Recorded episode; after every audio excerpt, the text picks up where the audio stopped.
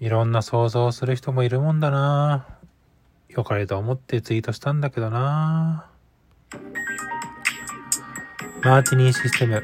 ラジオはい、えー、皆さんこんばんは。マーティニーシステムラジオのニナタムです。えー、このラジオではですね、えー、今日の一日の雑感だったりとか、筋トレの話とか、そういったことをゆるーくお話しするラジオとなってます。短い時間ですが、聞いていただけると嬉しいです。はい、えー、ということで、えー、ちょっと冒頭がね、若干ネガティブな、ちょっとトーンになってたんですけども、まあ、そうなんです。まあ、ネガティブっていうか、まあ、世の中にはいろんな人がいるんだなっていうのをね、ちょっと実感したというか、うん、っていう一日だったですね。うん。で、まあ、ちょっとね、今日ね、その、本日のニダタムの絵日記をね、帰って一旦あげたんですけど、ちょっと取り下げたんですよね。まあちょっとこれからお話しすることなんですけど、まあ、ことの経緯を言うとですよ、あの、まあまあ、ちょっとタイムライン上に今日、なんか、とある大学かなんかで使っているチャットツールで、まあその知らない人から、あの、まあ、電話がかけれるみたいな、まあ、仕組みになっていたらしくて、まあ、社内のツールなんですけどね。えー、社内というかその学校で使ってるツールなんですけど、で、それで、あのまあ、そういうのでストーカー被害とか、まあ、いわゆるハラスメント行為みたいなのがあるっていうのがあって、で、やむなくそのツールを使いか、使うのやめて、別のツールに変えたんだけど、そしたら今度はコミュニケーションが取りにくくなったからっていう、まあ、問題が出てきました、みたいなタイムラインが上がってたんですよ。で、その、まあ、そういうね、あの、ことを、まあ、やる人が、まあ、いるのは、まあ、いけないことなんですけど、まあまあ、人ってね、いろんな人いるから、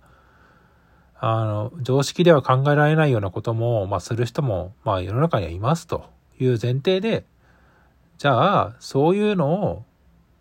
あの、未然に防ぐというか抑止力になるためにも、あの、管理者の機能を使えば、そういったのは見ることできるし、そういったことで、あの、ハラスメント行為とか、一発でバレるから、そういったことはするなよ、的な感じでね、ツイートしたわけですよ。で、まあ補足でいく、いくらかね、書いてたら、まあ、最初はね、なんか良かったんですよ。あの、あ、そうなんだ、みたいな感じとか、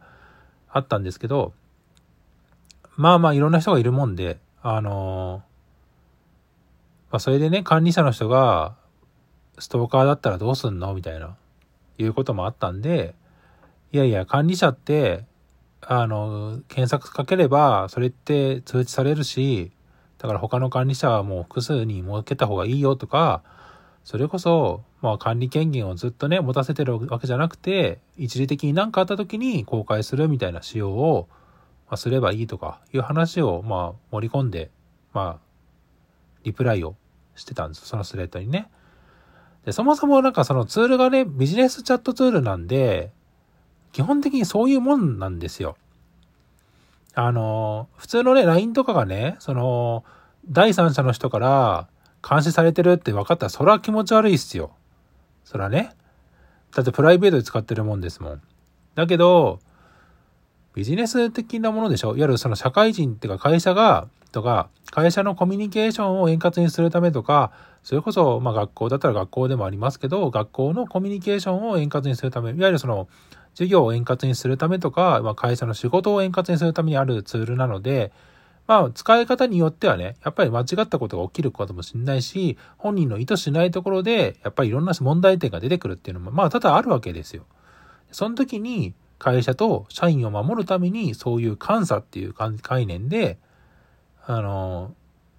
そういうチャットの遡って検索するとか、そういったこともできるようになってるんですよね。いわゆる、だから、不当なね、その、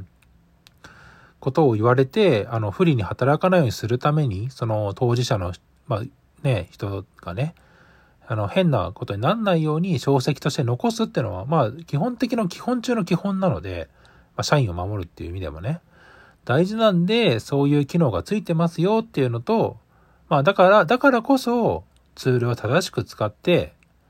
本当に健全にコミュニケーションをしていきましょうって。だってそうじゃないですか。会社とかね、それを学校の中で、そういったツールを悪用してね、そのセクハラ行為をするとかさ、ハラスメント行為をするなんてさ、そんなの持ってのほかじゃないですか。そんなのために入れてるわけじゃないし、お金払ってね。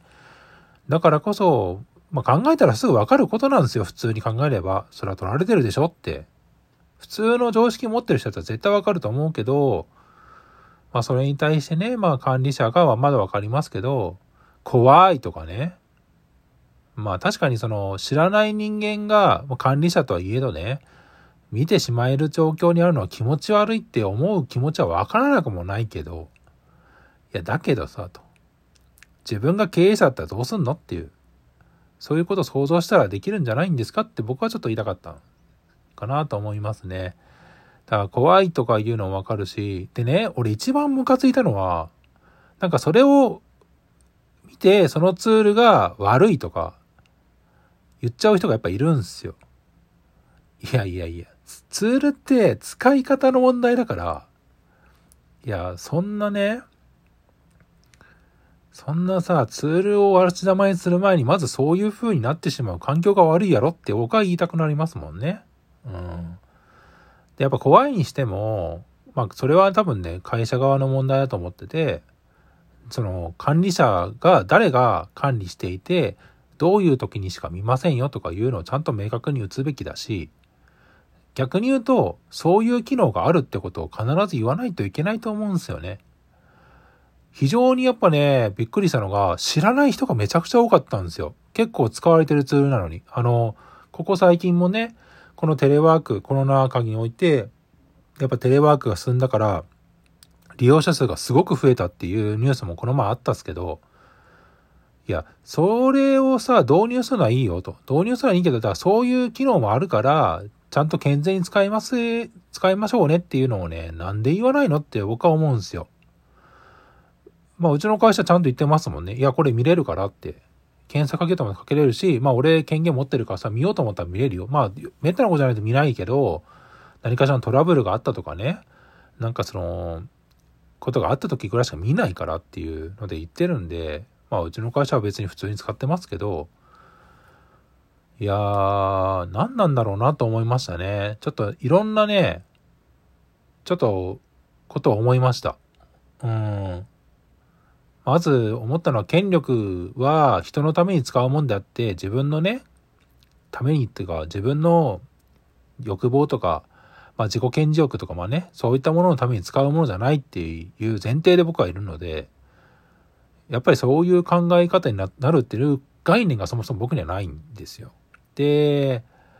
でもまあそういう人がいるんだなってのは分かったのとあまりにもツールに対して稚拙すぎるなと思ったっすね。その、提供する側、その、ツールを製品としてパッケージングして出してる会社のことを言ってるだけじゃなくて、それを使うっていうジャッジをして、会社の中に展開した、もしくは学校の中に展開した人と、それを実際に使う人の、まあ、意識というか、が、ものすごく稚拙だなと、ちょっと僕は思ったっすね。うん。まあちょっとね、普段のリザタムだとね、あまりこういうこと言わないんですけど、まあでも、ちょっとこのラジオはね、基本的にあの、聞きに来ないと聞けないので、割と結構自分をある程度出してるんですけど、いやー、ほんとね、もうちょっと信じられないんですよね、僕の中では。うん。まあ、怒ってるっていうよりは、愕然としてるが正しいかな。うん。いや、みんながみんなね、正しく使えばね、こんなことなんないんすよ。そもそも。本当にね。だけど、そんな奴がいるってのは、じゃ、100も承知で、だからこそ、そういった監査証跡なんているし、で、正しく使ってても起き得る問題なので、やっぱりそういった監査っていうのは大事だし、だからコンプライアンスっていうのはすごく大事なんですよね。社員を守るためなので。うん。だからちょっと今一度ね、会社から提供されてるツール、学校から提供されてるツール、まあいろんなものがあると思うんですけども、そういったものがどういうものなのかとか、どういう機能があるのかっていうのを、まあ、人から言われてね、ただただそれを鵜呑みにするだけじゃなくて、多分鵜呑みにしたところで多分聞いてないんでしょうから、多分忘れてるんでしょうけどね。いや、使う側としてもね、やっぱりツールっていうのはちゃんと正しく理解するべきだなと思いますよね。じゃないと、うん、IT がとか、まあ、DX がって言ってますけど、